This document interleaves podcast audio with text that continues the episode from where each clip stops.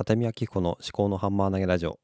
この番組は自分の頭で物事を噛み砕いて未来の自分に届けるというテーマでお送りしております。今日はインプットとアウトプットの手段、まあ、特にアウトプットについて考えながら話していきます。カタリスト。思考の思考の思考のハンマー投げラジオ。毎朝5分のアウトプット週間。思考のハンマー投げラジオで今日はですねまあ10月14日金曜日ですね。今時刻は4時21分、まあ、残り時間4時半まであとわずかですので、まあ、短くさっくりと、えー終わらせていきたいと思います。えーとそうですね。まあインプットとアウトプットっていうことについて、まあ、いつもね、まあ、だいぶ考えてきたきたとは思うんですけども、インプットっていうのは、例えば、まあ、私で言えば音声配信とかを聞くってことですね。あの、ポッドキャストを聞いたりとか、オーディブルを聞いたり。で、最近は本をね、あんまり読めてないなっていうこともあって、じゃあ、その、そうだな、まあ、アウトプットをするっていうことを前提にすると、まあ、インプットができるんじゃないかって思って、いろんなアウトプット手段を確保してきたわけですよね。ただ、なんか手段が先んじて、目的が、あの、ちゃんとね、うん、見定められてないのかなと思って、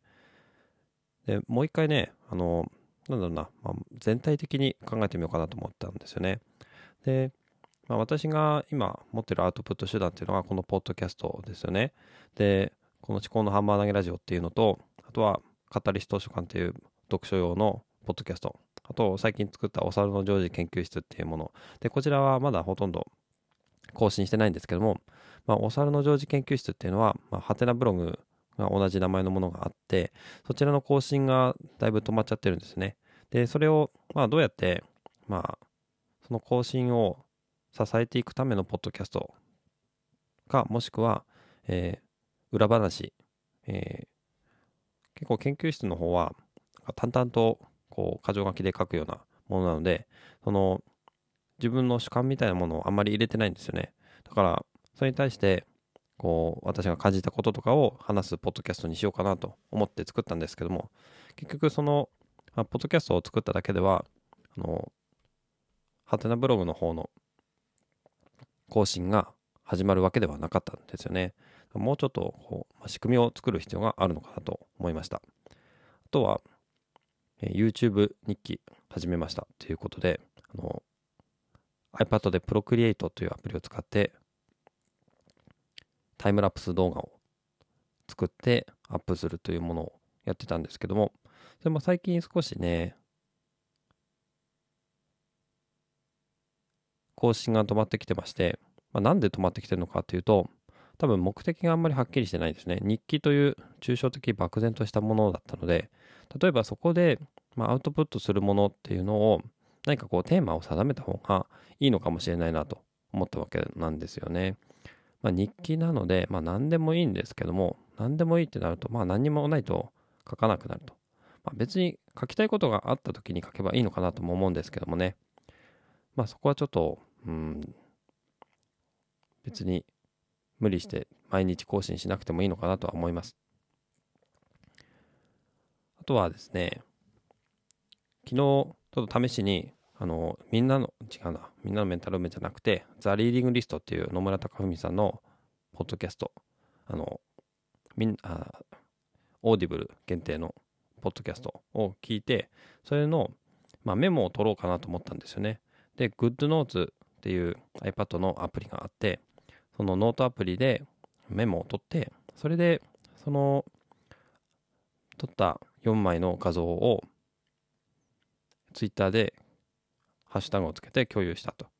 で、感想を書くのって結構今までは Twitter でちょっとちょこちょこっと書くだけだったのが画像だと結構書けるんですよね。で、GoodNotes の中で書けば自分の iPad の中でいつでも見返すことができるし、フォルダー分けをしておけば番組ごとにどんな話があって自分がどういうふうに感じたのかっていうのを、えー書くことができる振り返ることもできるのでまあ、音声っていうその、まあ、ポッドキャストですね。こちらの方で、まあ、インプットしたものをアウトプットしてもいいし、えー、テキストツイッターとかノートとかでもいいしあとはその GoodNotes という手書きとか、えー、 Procreate でのタイムラプス動画を作っていくと。でそれを YouTube に上げるというのでもいいしあとはそうですね。手書きの中に含まれるんですけども図解ですね。の図解をしてそれをまた、うん、なんだろうな YouTube に上げるとか Twitter に上げるとか、えー、そういう手段があるのでちょっといろいろこれからねまだまだ試行錯誤しながら考えていこうかなとは思ってるんですけども、えー、自分を触媒としてあのインプットしたものに自分の考えをちょっと加えてアウトプットするってことをまた試してやっていきたいと思ってます。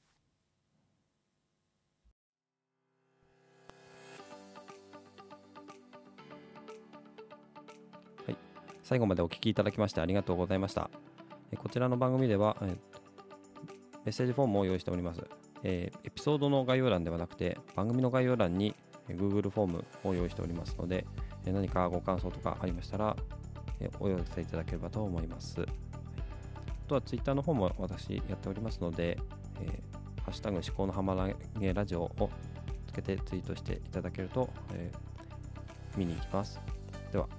また。